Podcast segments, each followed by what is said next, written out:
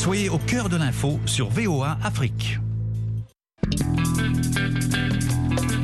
I have a dream. It's one small step for man, one giant leap for mankind. Une Amérique euh, qui est maintenant multiculturelle, multiforme. nation under God, indivisible, liberty and justice for all.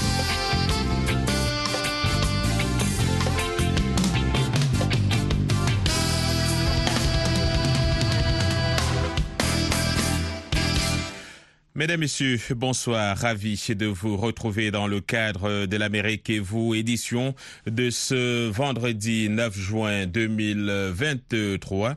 Vous êtes sur VO Afrique. Nous émettons depuis Washington DC, ici même aux États-Unis.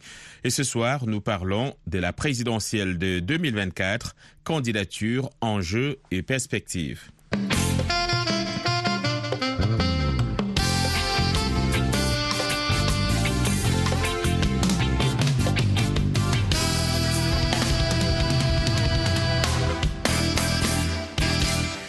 L'ancien vice-président Mike Pence s'est lancé cette semaine dans la course à la présidentielle de 2024 ici aux États-Unis.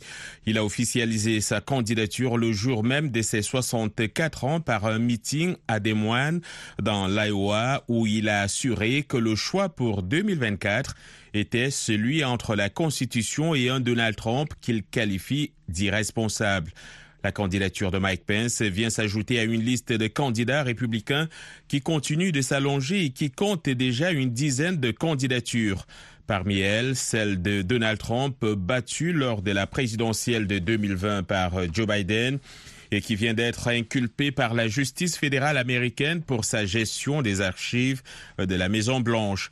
Chris Christie, ancien gouverneur du New Jersey et ancien allié de Donald Trump, devenu l'un de ses plus virulents détracteurs, est aussi dans la course de la même, de même que Ron DeSantis, gouverneur de Floride. On sait aussi, côté démocrate, que Joe Biden est candidat à sa propre réélection et que d'autres noms se sont aussi déjà signalés. Présidentielle 2024, candidat, enjeux et perspectives, voilà qui constitue donc le sature de l'Amérique et vous de ce vendredi. Et pour nous accompagner dans l'émission de ce soir, nous avons comme invité Jean-Claude Zamba, analyste politique. Vous êtes basé à Atlanta, en Georgie. Jean-Claude, bonsoir. Bonsoir. C'est un plaisir de vous avoir parmi nous dans l'État du New Jersey, Daniel Mengara. Euh, vous êtes euh, analyste politique et vous êtes aussi euh, professeur. Bonsoir et bienvenue. Bonsoir, cher ami. Merci pour l'invitation. Jean-François Seznec est également avec nous ce soir. Vous êtes à la fois enseignant, politologue, économiste et directeur de Lafayette Group. Plusieurs de nos auditeurs nous disent beaucoup de bien de vous.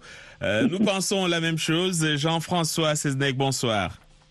Euh, merci beaucoup. Bonsoir. Vous êtes trop gentil. Ah, alors, pas plus que nos auditeurs qui vous écoutent et qui vont vous écouter. Alors, on commence justement par vous, euh, Jean-François. Euh, commençons par cette actualité qui concerne Donald Trump. L'ancien président républicain vient d'être inculpé par la justice américaine pour sa gestion des archives de la Maison Blanche. Un commentaire déjà sur cette inculpation et qu'est-ce que ça signifie pour sa course, euh, course, n'est-ce pas, à la présidence de 2024 Bien, écoutez, je ne pense pas que ça ait une, grosse importance sur euh, sa nomination, sa nomination potentielle par les républicains, parce qu'en fait, ça ne fait que renforcer sa base qui dit que c'est vraiment une affaire entièrement politique et, et il présente le, Donald Trump comme étant un pauvre martyr, si vous voulez, de la, dictature démocrate presque. Euh, donc ça, ça, va l'avantager plutôt qu'autre chose. Mais d'un autre côté, ça va le désavantager pour l'élection nationale parce que les indépendants sont, peut-être très, très déçus par euh, Donald Trump et pourraient mettre leur, leur vote d'ailleurs. Donc, euh, je pense que beaucoup des candidats euh, du côté républicain vont dire que euh, Donald Trump n'est pas éligible et par conséquent, il va falloir voter pour eux euh, à la primaire. Hmm. Daniel Mengara, malgré ses démêlés avec la justice, Donald Trump bénéficie, et Jean-François semblait le dire tout à l'heure, toujours d'une grande cote de popularité. Est-ce que vous pensez que les autres candidats qui se sont déjà lancés dans la course peuvent euh, euh, récupérer ces voix effectivement et, je pense notamment à l'ancien vice-président Mike Pence qui vient lui aussi de se lancer dans la course. Oui, euh, la question est intéressante parce que on peut déjà supposer que dans le cadre de la primaire républicaine, hein, Donald Trump est comme un cadeau empoisonné. C'est-à-dire que autant il reste populaire avec la base et autant il est probable hein, qu'il puisse remporter les primaires euh, euh, donc républicaines, autant il n'a aucune chance, à mon avis, euh, lors de l'élection générale. Parce qu'à ce niveau-là, il ne faut pas oublier, la raison pour laquelle il a perdu hein, donc contre Biden, c'est qu'une bonne base des républicains et des indépendants l'avait lâché à cause de ce caractère un peu trop divisif qui a fait que l'Amérique a vécu quand même quatre ans de stress et de division sous Donald Trump. Alors, euh, Pence aura des problèmes parce qu'il faudra qu'il explique que ce Donald Trump qu'il accuse aujourd'hui comme irresponsable, il l'a quand même servi hein, pendant quatre ans. Il faudra, ça sera très difficile pour lui de pouvoir faire la différence entre lui et Donald Trump qu'il a servi avec tous euh, les défauts qu'il décrit. Alors, le seul candidat, à mon avis, que je trouve un peu sérieux hein, et acceptable, c'est peut-être euh, Chris Christie du, euh, Christie du New Jersey, parce que c'est un républicain qui dit plus ou moins les mêmes choses, mais de manière modérée, de manière cohérente, de manière intelligente. DeSantis me semble être plus le candidat que la presse a fabriqué. Euh, je ne suis pas sûr qu'il puisse aller très loin euh, quand les, les, primaires vont se passer. Donc oui, Donald Trump a encore toutes ses chances au niveau des primaires euh, républicaines, mais je ne suis pas sûr qu'il puisse se faire réélire à l'élection générale. Hmm. Jean-Claude Nzamba, une élection générale qui pourrait donc bénéficier au camp démocrate. Euh, les candidats là-bas ne se bousculent pas trop, évidemment. Joe Biden est candidat à sa propre succession, mais il y a déjà quand même deux candidats qui se sont prononcés. Il s'agit de Robert Francis Kennedy Jr. et de Marianne Deborah Williamson. Euh, ce ne sont pas des personnalités vraiment connues dans le paysage politique. Vous pensez que c'est un boulevard pour Joe Biden pour ce qui est des primaires démocrates, ne serait-ce ben, je ne dirais pas ça, parce que aujourd'hui, euh, quand on écoute ce qu'a dit euh, Madame Nikki Ali, qui a mis en avant euh, les âges de M. Trump et de M. Biden, et euh, l'Amérique euh, est un peu en train de regarder avec certains, avec stupeur un peu, ce qui s'est passé il y a une semaine, quand M. Biden, lors de remise de diplôme, est tombé.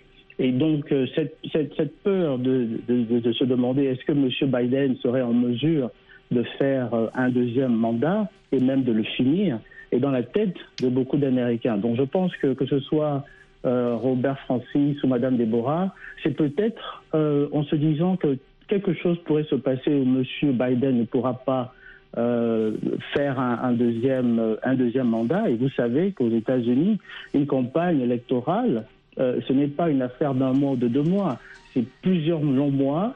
Et M. Biden qui en même temps aux affaires, est-ce qu'il pourra en même temps gérer euh, l'Amérique et également gérer une campagne électorale? Ce sont des questions quand même assez importantes et qui sont dans la tête de beaucoup de personnes. Donc je ne dirais pas que pour M. Biden, euh, ce serait nécessairement un couloir ouvert. Euh, on espère euh, pour sa santé et qu'il se porte bien et qu'il puisse pouvoir continuer. Donc vraiment, il n'y a que l'avenir qui nous dira. Mais je pense que du côté républicain, c'est une belle discussion qui commence. Et pour voir vraiment M. Pence peut être un candidat favori comme Nikki Ali. La seule chose avec M. Pence, c'est que la base de M. Trump, si M. Trump, qui a quand même une très bonne base, dit que euh, Monsieur Pence est à traite, n'allez pas voter pour lui, bah, déjà, ça va effriter une partie de cette base euh, qui aurait pu servir à euh, Pence. Mmh. Euh, Jean-François Seznec, euh, puisque euh, Jean-Claude Nzamba parlait de l'âge, on, avait prévu d'évoquer cette question et je vous la pose. Est-ce que cette question de l'âge des candidats à la présidentielle est, aussi cruciale que ça? C'est une question qui revient toujours lorsqu'on parle notamment de, Joe Biden. Est-ce que c'est un problème ici aux États-Unis? Non, c'est peut-être pas un aussi gros problème qu'on pourrait croire, mais c'est quand même un problème. Il est certain que euh, Jean-Claude a parfaitement raison et il y a beaucoup d'Américains qui se posent la question est-ce que euh, Biden, que beaucoup de gens euh, apprécient ou apprécieraient mieux que Trump, est-ce qu'il aurait la capacité de tenir le coup, de faire à la fois la politique absolument difficile américaine en ce moment et, la course à la Maison Blanche et il est certain que c'est un gros problème. Mais du côté démocrate, il n'y a personne vraiment qui, qui peut euh, remplacer Biden. Alors ça, c'est un gros problème pour eux. Je pense que d'un autre côté, ça rendrait la vie beaucoup plus facile aux, euh, républicains, aux candidats républicains plutôt centristes. Euh, donc, pas du tout à Trump, pas du tout à Pence, pas du tout à DeSantis, mais peut-être aux autres, soit Tim Scott, qui me paraît avoir quand même pas mal de chance, et euh, Nikki Haley, par exemple. Euh, donc, euh, ça, rendrait des candidats républicains centristes beaucoup plus éligibles, si vous voulez, cette question d'âge. Hmm. On revient à vous dans un instant, le temps pour nous de prendre une petite pause.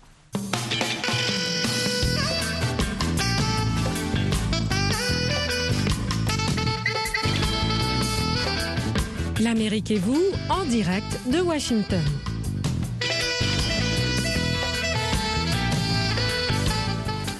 L'Amérique et vous, ce soir nous parlons de la présidentielle ici aux États-Unis, notamment des primaires qui ont commencé aussi bien du côté républicain que chez les démocrates. Une élection présidentielle à laquelle participeront de nombreux euh, Africains d'origine ou bien ou plutôt de nombreux Américains d'origine africaine. Euh, Daniel Mengara, parlons un peu de l'implication des Américains d'origine africaine euh, dans la politique ici aux États-Unis.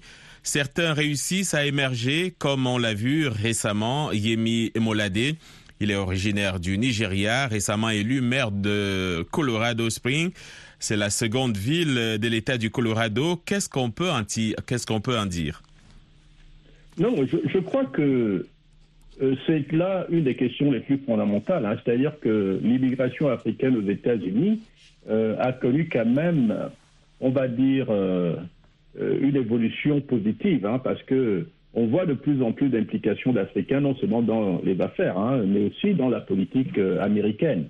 Euh, la question de cette intégration et puis de cette évolution politique a tendance à montrer que il est possible, il est possible pour ces Africains qui immigrent ici de s'intégrer et puis de jouer un rôle politique euh, qui peut à la fois euh, on va dire, euh, améliorer l'image hein, donc euh, des, Africains hein, aux États-Unis, parce que c'est important d'en parler, hein, parce que quand on compare l'image des Africains avec celle des Asiatiques, on voit généralement que, de manière générale, les Asiatiques s'en tirent un peu plus mieux dans ce pays, surtout dans les domaines de la technologie, des, des emplois dans des grandes sociétés, et les Africains sont encore un peu dans cette étape évolutive. Mais euh, des cas comme celui que vous évoquez vont généralement euh, commencer à montrer qu'il est aussi possible pour les Africains de percer dans cette société et surtout de jouer des rôles importants. Hein. Regardez un peu euh, ce qui se passe avec la communauté haïtienne. Hein. Ils ont quand même aujourd'hui une secrétaire donc à la communication, hein, donc au niveau de la, la Maison Blanche. Et je crois que ce sont ces évolutions-là que nous espérons tous et nous espérons que euh, les Africains se montreront un peu plus visibles à des niveaux un peu plus élevés et surtout euh, qu'ils se montrent aussi capables de diligenter des politiques vers l'Afrique qui peuvent aider justement à améliorer les rapports Afrique-Amérique, mais dans un sens qui bénéficie véritablement euh, à l'Afrique. Ah, vous parlez euh, d'amélioration, vous parlez d'Afrique. Euh, Jean-Claude Nzamba, la date de la présidentielle ici aux États-Unis est connue des années à l'avance. Ce n'est pas toujours le cas en Afrique. Le dernier exemple en date, c'est le Gabon, où on a appris euh, euh, cette semaine euh, la date de la prochaine présidentielle. elle vient seulement d'être révélée. Est-ce que ceci ne pénalise pas certains candidats dans leur préparation et comment améliorer les choses pour aller dans le sens de l'évolution, comme le disait Daniel tout à l'heure? Jean-Claude? C'est une très bonne, très bonne question. Euh, je pense que euh, euh, les États-Unis, avec à peu près 200 ans et plus d'expérience démocratique, ont mis l'accent sur des institutions fortes Et c'est ce que M. Obama, lors de son séjour au Ghana, en Afrique, avait mentionné. Nous nous trouvons en Afrique avec des situations où nous n'avons pas des institutions fortes. Et quand on regarde, l'on regarde un peu dans les différents pays africains, on se rend compte qu'au fur et à mesure, euh, on commence à aller vers une normalisation de textes, une normalisation euh, euh, des élections, mais il y a beaucoup à faire. Et je pense que euh, il serait important que les différents décideurs de nos pays africains puissent être en mesure, que ce soit les différentes classes politiques, le gouvernement, les sénats, les législateurs, s'asseoir pour essayer de prendre exemple sur ces grandes nations à la vente, vraiment mettent en avant euh, des dates électorales, que ce soit sur euh, le côté de, des présidentielles, mais également des législatives. Hmm. Alors, euh, Jean-François Seznec, évidemment, au niveau des États-Unis, une présidentielle, c'est des thèmes qui intéressent les électeurs. Euh, pour vous, quels pourraient être euh, les thèmes qui vont dominer la campagne euh, pour cette présidentielle de 2024, aussi bien euh, côté républicain que chez les démocrates? Écoutez, je pense que les, thèmes euh, sont assez définis par le par le, le, le, Parti républicain en ce moment parce que c'est eux qui font les, qui donnent les points les plus difficiles, si vous voulez, les plus les plus controversés. Mais pense que ce qu'on appelle ici la guerre des cultures, euh, c'est-à-dire la guerre des cultures sociales, en fait, sur euh, la façon de traiter les les, les, personnes gays, la façon de, de parler des, choses, ce qu'on appelle ici le, le parler woke, hein, n'est-ce pas? Euh, ça, va vraiment être très important. Le gouverneur de santé est très fier du fait qu'il soit très conservateur dans ce domaine-là, et je pense que les, les, les, démocrates vont se battre beaucoup contre ça. Euh, le, déficit budgétaire, qui est énorme, bien sûr, va être euh, très important parce que les républicains veulent toujours théoriquement euh, balancer les, livres, mais seulement ce, matin, seulement ce matin, ils ont introduit tout un tas de, lois pour diminuer les impôts, alors que les impôts sont déjà assez faibles. Euh, et, et, je pense que ça, ça va être les, points les plus importants dans la campagne électorale. C'est des points qui vont, qui vont être, qui vont avantager plutôt, à mon avis, les, républicains, les démocrates qui, qui, vont, qui vont se défendre plutôt que de passer à l'attaque là-dessus. Hum. Euh, Daniel Mengara, euh, une campagne, surtout présidentielle, euh, ça coûte beaucoup d'argent, aussi bien d'ailleurs ici aux États-Unis qu'ailleurs, mais souvent en Afrique, tous les candidats ne sont pas logés à la même enseigne. Comment régler la question du financement des campagnes en Afrique, à votre avis? Oui, ça c'est en, réalité euh, une des questions les plus fondamentales, parce que moi, je viens d'un pays qu'on appelle le Gabon, où euh, le problème se pose avec acuité. Ce qu'on voit, c'est que le régime au pouvoir a tendance à, euh, à presque jouir du monopole, non seulement de l'accès aux médias, mais aussi d'utiliser en réalité les caisses de l'État pour financer sa campagne. Et c'est une situation qu'on retrouve un peu partout, parce que justement, comme l'a dit, un, confrère tout à l'heure, nous manquons encore de ces institutions fortes qui sont capables d'égaliser euh, les chances de chacun des candidats. Donc, qu'est-ce que ça demande? Ben, C'est simple. Il faut que nous puissions, en Afrique, évoluer vers des, réformes hein, constitutionnelles qui vont un peu mieux encadrer euh, le, financement des campagnes. Euh, je veux, pour exemple, hein, les États-Unis ou même euh, la France, où quand même il existe la possibilité de donner le choix aux candidats. Un financement public, donc de l'argent public qui vous interdit de faire n'importe quoi, ou financement par des privés. Et au moins créer ce type d'aménagement hein, dans nos systèmes où un candidat peut choisir le financement donc euh, public et, à ce moment recevoir l'argent de l'État, le, le, soutien de l'État pour sa campagne, je pense que ça peut déjà commencer à améliorer la situation des candidatures. Mais je crois que le problème en Afrique n'est pas que celui-là, parce que la question simplement de l'égalité des chances du financement n'est pas en réalité ce qui se pose généralement. Ce qui se pose, c'est plutôt le problème de la transparence des institutions, des, élections, et donc euh, les mécanismes permettant, par exemple, à un candidat de l'opposition de gagner. Ça, on n'a pas souvent ça. On peut voir des pays comme le Gabon, le Cameroun, la Guinée équatoriale, le Congo-Brazzaville, où il est pratiquement impossible aujourd'hui d'imaginer que même avec du financement, un candidat de l'opposition puisse gagner, parce que les institutions, sont tellement bloquées autour de euh, la nécessité de maintenir le régime au pouvoir que le régime en exercice au pouvoir. Qu'en réalité, ces élections deviennent simplement des cinémas politiques où euh, il n'y a aucune chance d'alternance politique. Voilà, en fait, à mon avis, le vrai problème. Ce n'est pas toujours un problème d'argent, c'est plus un problème de transparence électorale. Et à propos justement de transparence électorale, je reviendrai sur euh, euh, cette question tout à l'heure avec Jean-François Seznec.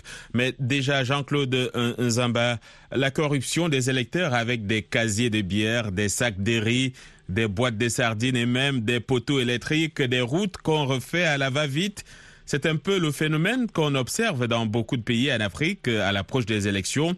À terme, c'est plutôt euh, la politique du ventre et non celle des idées et autres programmes qui prévaut. Comment renverser cette tendance? Euh, je pense que euh, c'est quelque chose qui est remarqué généralement dans, comme vous dites, hein, dans nos pays africains. Euh, parce qu'il y a deux choses. Je pense d'un côté, il y a les personnes qui acceptent euh, euh, d'être appelées à aller voter parce qu'on leur a donné un casier de bière en plus. Mais je ne pense pas que ce soit nécessairement à 100%. Il y a des personnes qui ne répondent pas à cette logique et qui essaient d'emmener un débat constructif. Ce que nous avons pu voir dans certains pays africains, c'est qu'à l'orée de certaines élections, euh, il y a des campagnes, il y a des gens qui vont à l'intérieur du pays, qui mènent des causeries euh, dans différents quartiers pour essayer de faire comprendre, un, d'abord, euh, ce que eux, en termes de candidats, soit une élection présidentielle ou initiatives, ce qu'ils peuvent apporter de différents. Mais il est aussi important que le le, les personnes qui sont appelées à voter puissent s'éduquer sur les programmes de ces différents candidats et poser des questions sérieuses et s'impliquer quelque part, quand c'est possible, au niveau de savoir que, par exemple, un député représente une, euh, une circonscription. Et ce député va vous représenter et ce député doit être en mesure de présenter vos besoins et non d'attendre à ce qu'on arrive à une échéance électorale pour pouvoir dire bon oui on avait entendu que vous aurez besoin de ceci de cela et on vous l'emmène. Donc il est important qu'il y ait des euh, que le, les personnes qui vont voter s'éduquent et essaient de s'imprégner de certaines euh, du droit en fait et du devoir qu'ils ont, un déjà à enregistré, et puis deuxièmement de pousser les personnes qu'ils ont élues à faire le travail qu'ils ont dit qu'ils allaient faire. Voilà, on, tire euh, malheureusement à la fin de cette émission Jean-François Seznec. Donald Trump n'a toujours pas reconnu qu'il a perdu la dernière élection présidentielle. Quel a été l'impact de son refus sur le processus démocratique américain et même sur la crédibilité des élections aux États-Unis? On a quelque chose comme 45 secondes pour cela. Ben écoutez, ça a été, ça a été, c'est toujours très grave parce que ça veut dire qu'il y a une perte du sentiment euh, euh, démocratique dans le pays et que euh, beaucoup de gens pensent que même si le nombre de votes a été supérieur pour, Biden, le fait est c'est que la, gauche a volé un petit peu les élections en, en présentant des, fausses, des fausses conditions sociales, etc., qui ont fait beaucoup de mal à Trump. Et ça, enfin, c'est un peu la vue de l'extrême droite, de la droite et surtout de l'extrême droite. Donc, ça, fait beaucoup de mal parce que maintenant, de toute façon, quoi qu'il se passe pendant les élections, tout le monde va dire Ah, ben moi j'ai perdu ou, et l'autre n'a pas vraiment gagné. Et donc, euh, ça, crée des problèmes. On voit ça dans beaucoup de pays maintenant. Euh, et euh, c'est très, très dommage pour le système euh, de démocratie. Voilà, je vais donner le mot de la fin à Daniel Mengara, compte tenu du temps. Votre mot de la fin, l'avenir de cette présidentielle, comment vous la voyez? Où vous le voyez? Ben, Si Donald Trump se présente, les démocrates gagnent. Voilà. Hmm. En fait, si Donald Trump gagne les primaires hein, républicaines, je pense que les démocrates gagneront même avec Biden. Voilà, et c'est avec ces termes qu'on met donc euh, euh, fin à cette émission que vous pourrez réécouter sur notre site internet euh, voafrique.com. Présentation John Linden, production Joselle Maurice. Merci à tous nos invités pour leur disponibilité et à vous pour avoir suivi. On reste en contact sur Facebook et sur nos réseaux sociaux où vous pouvez vous informer sur l'actualité 24 heures sur 24. Au revoir et l'information c'est juste après avec Eric Manirakiza. Bonsoir.